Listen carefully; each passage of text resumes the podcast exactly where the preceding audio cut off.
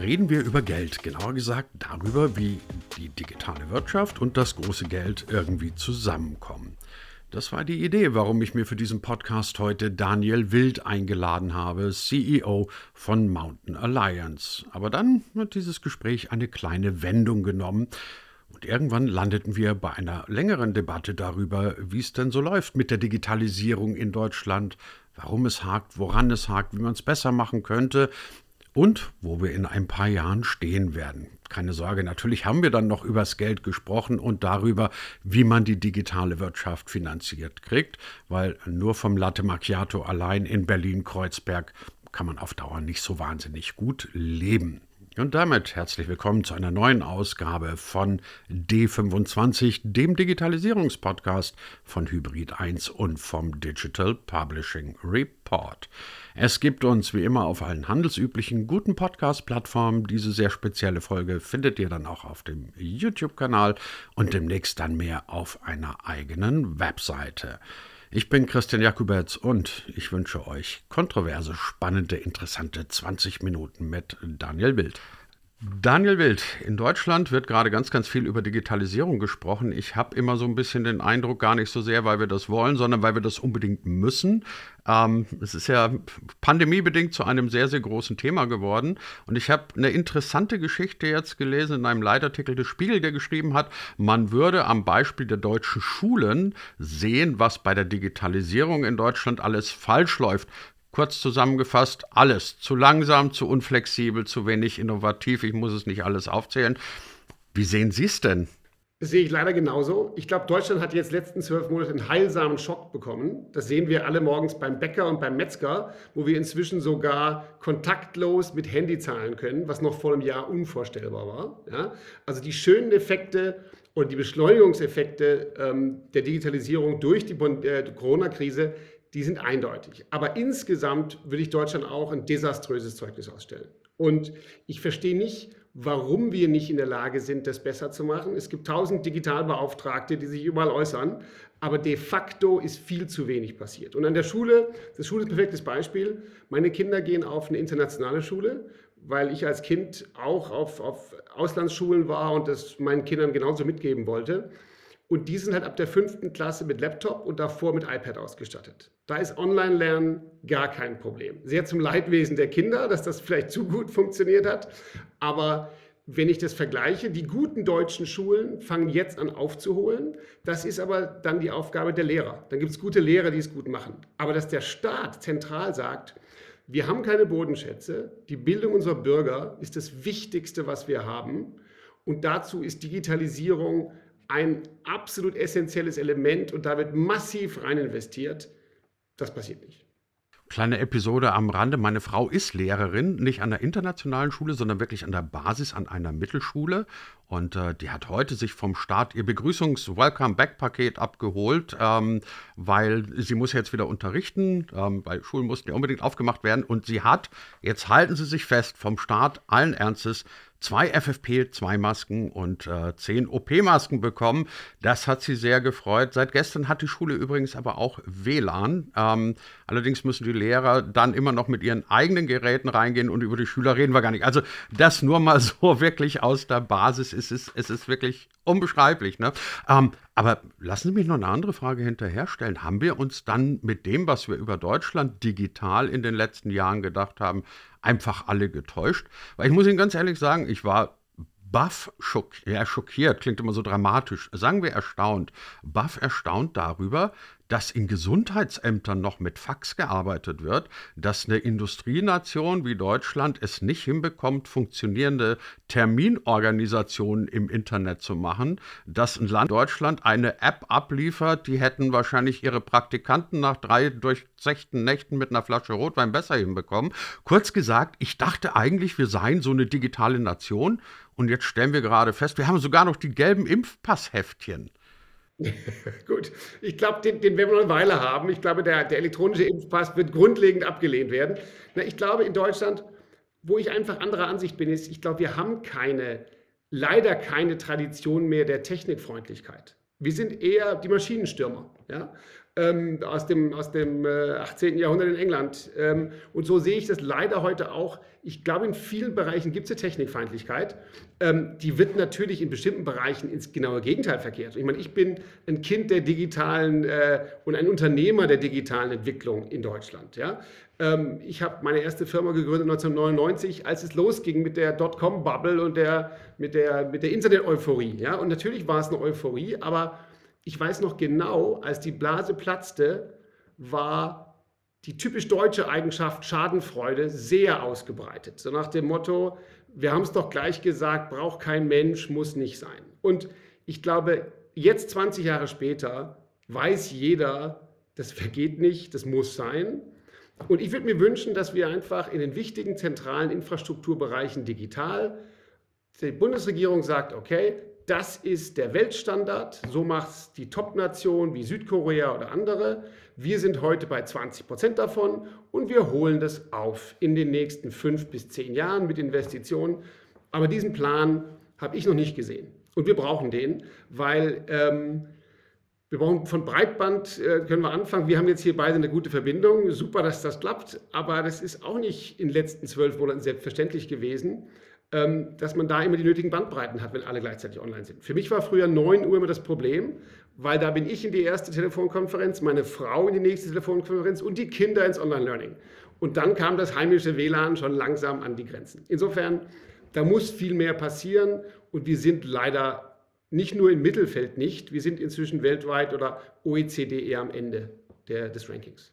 Wobei ich ja gerade den Eindruck habe, ähm, einigen oder ganz, ganz vielen dämmert gerade, was man mit diesem Internet und mit diesem Digitalkram nicht so alles machen kann. Also den Podcast hier gibt schon eine ganze Weile und auf einmal höre ich nur noch wahnsinnig viele Ideen, von denen man sagt, dafür kann man eine App entwickeln, das kann man eigentlich komplett auslagern, das und das und das und das. Ähm, und ich habe auch so ein bisschen den Eindruck, es verlässt jetzt gerade die Berliner Szene, in denen Menschen mit Lastenfahrräder in Café mit WLAN waren und Datings-App bauen, äh, Dating-Apps bauen. Das war so ein bisschen bisschen mein Eindruck, Digitalisierung in Deutschland, Nerds bauen Dating-Apps oder irgend so ein Schmarrn, Entschuldigung, mhm. wenn ich das so sage. Mhm. Ähm, aber weil Sie gerade das Thema New Economy Economy angesprochen haben. Ich meine, die Älteren unserer Hörer erinnern sich noch an äh, dieses ganze Zeug, damals um die Jahrtausendwende. Ähm, da ist ja dann irgendwie so der, der, der total gegenteilige Effekt eingetreten und irgendwelche Klitschen, die Dating-Apps gebaut haben oder was auch immer damals, ähm, sind auf einmal höher bewertet worden als die Lufthansa. Besteht die Gefahr aus Ihrer Sicht, dass wir in eine neue Blase reinlaufen und auf einmal Menschen ohne Businessplan, ohne Idee, mit Lastenfahrrad, ähm, ein ganz eigenes Börsensegment bekommen? Also, sagen wir so, Wiederholung wird es immer geben. Und ich glaube, wir sind auch im Augenblick dabei, in einigen Bereichen wieder Übertreibungen zu sehen. Aber der Unterschied von zu vor 20 Jahren könnte nicht größer sein, weil damals sind wir alle gestartet mit viel Euphorie, wenig Ahnung, weil die hatte keiner. Und ein paar von uns haben überlebt mit mehr Glück als Verstand. Wir haben irgendwie drei Jahre lang mit meiner ersten Firma Get Mobile jedes Jahr mit der Insolvenz gekämpft, haben es immer geschafft und irgendwann Geld verdient. Das war was ganz Neues dann nach drei Jahren. Und irgendwann die Firma erfolgreich an die Börse gebracht. Aber die, die Grundlagen für wirkliche Bewertungen, die gab es im Jahr 2000 nicht. Die Grundlagen für Bewertungen waren damals zum Teil, wer gibt mehr Geld aus?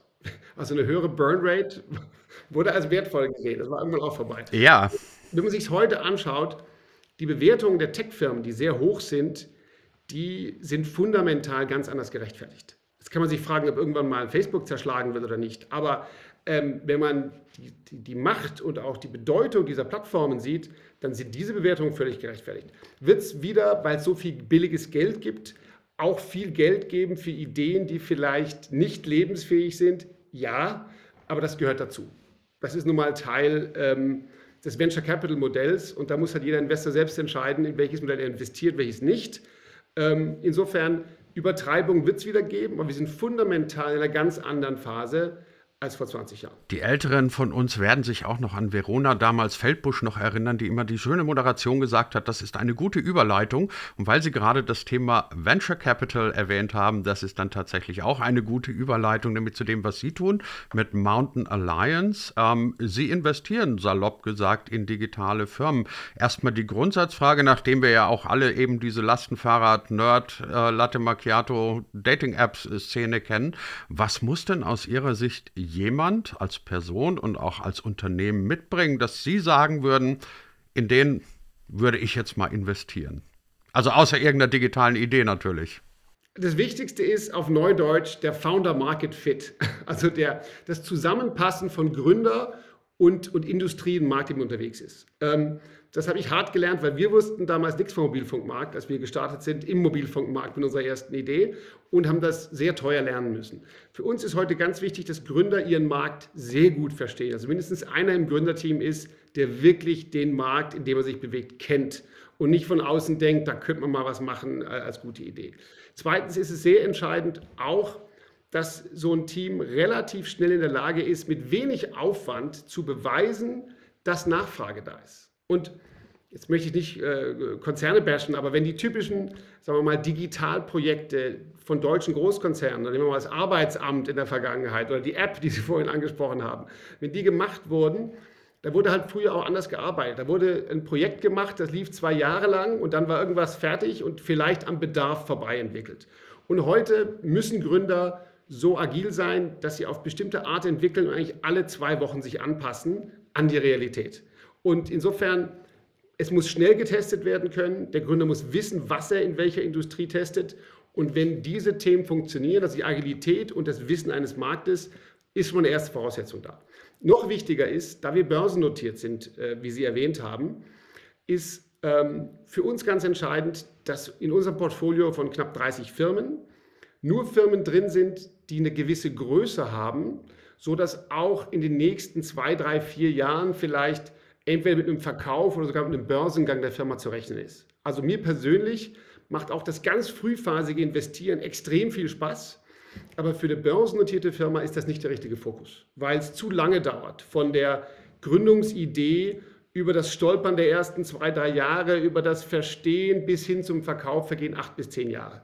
Und dieser, diese Zeitspanne ist mit dem Zeithorizont des typischen Börseninvestors nicht kompatibel. Darum versuchen wir ein Portfolio zu haben, was im Schnitt fünf, sechs Jahre alt ist und wo dieselben Zahlen gelten. Das heißt aber, dass nach drei, vier Jahren spätestens Verkäufe kommen, äh, wenn wir da eingestiegen sind.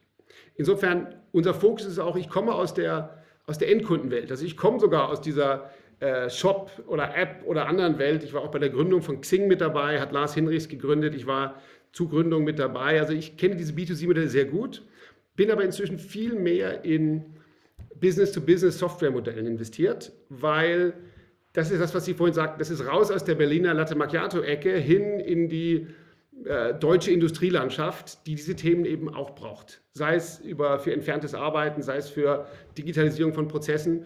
Da kann sehr viel Geld verdient werden ähm, und äh, auch nachhaltiger zum Teil als mit der neuesten Dating-App. Weil Sie gerade über die Digitalisierung nochmal von Dingen gesprochen haben. Ähm, ich habe immer so ein bisschen den Eindruck, in Deutschland wird Digitalisierung immer noch gerne verstanden als etwas, mit dem man analoge Prozesse schneller machen kann.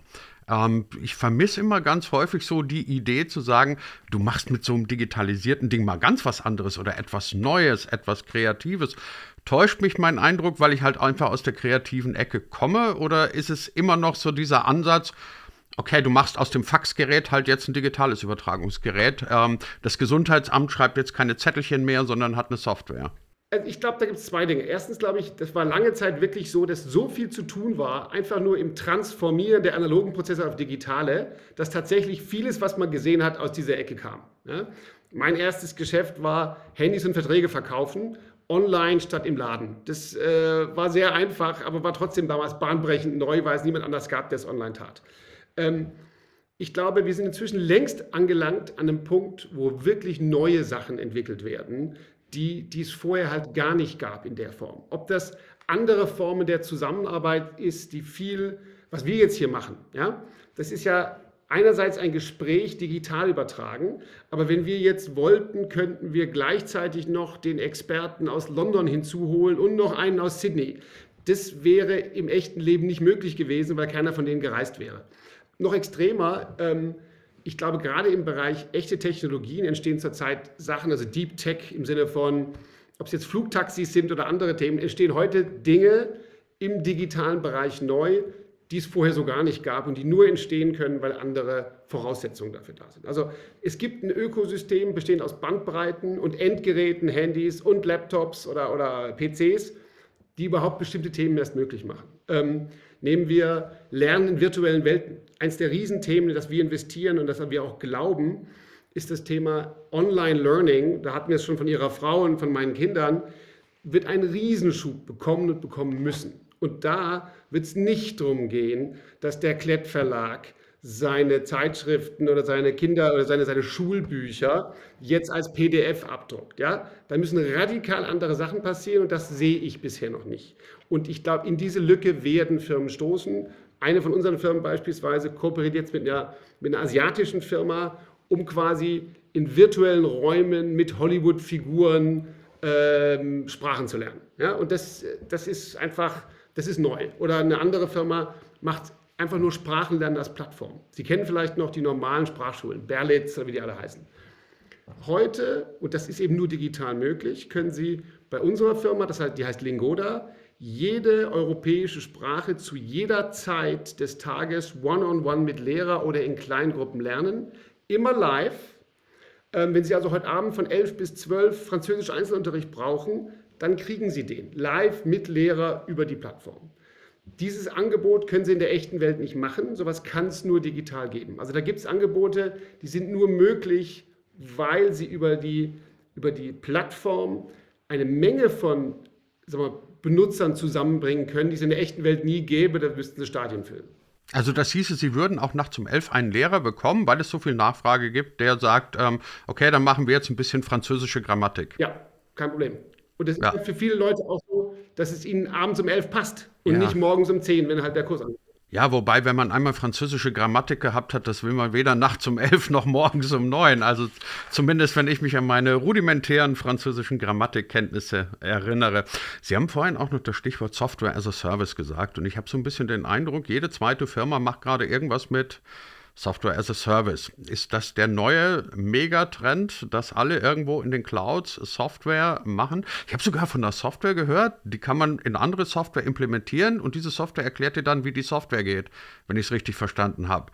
Weil ich mir gedacht habe, das ist ja mal völlig abgefahren, ähm, eine Software zu bauen, die dir erklärt, wie andere Software geht. Aber ist, es, ist das so das große Ding gerade? Das, was früher irgendwelche Mobile-Sachen waren? Also ja, Software as a Service, SaaS, ähm, ist aus Investorensicht und dadurch auch aus Gründersicht natürlich wirklich ein, ein sehr spannendes Megathema oder man muss ja eigentlich sagen, eine, eine Art des Geschäftsmodells. Und was zeichnet dieses Geschäftsmodell aus?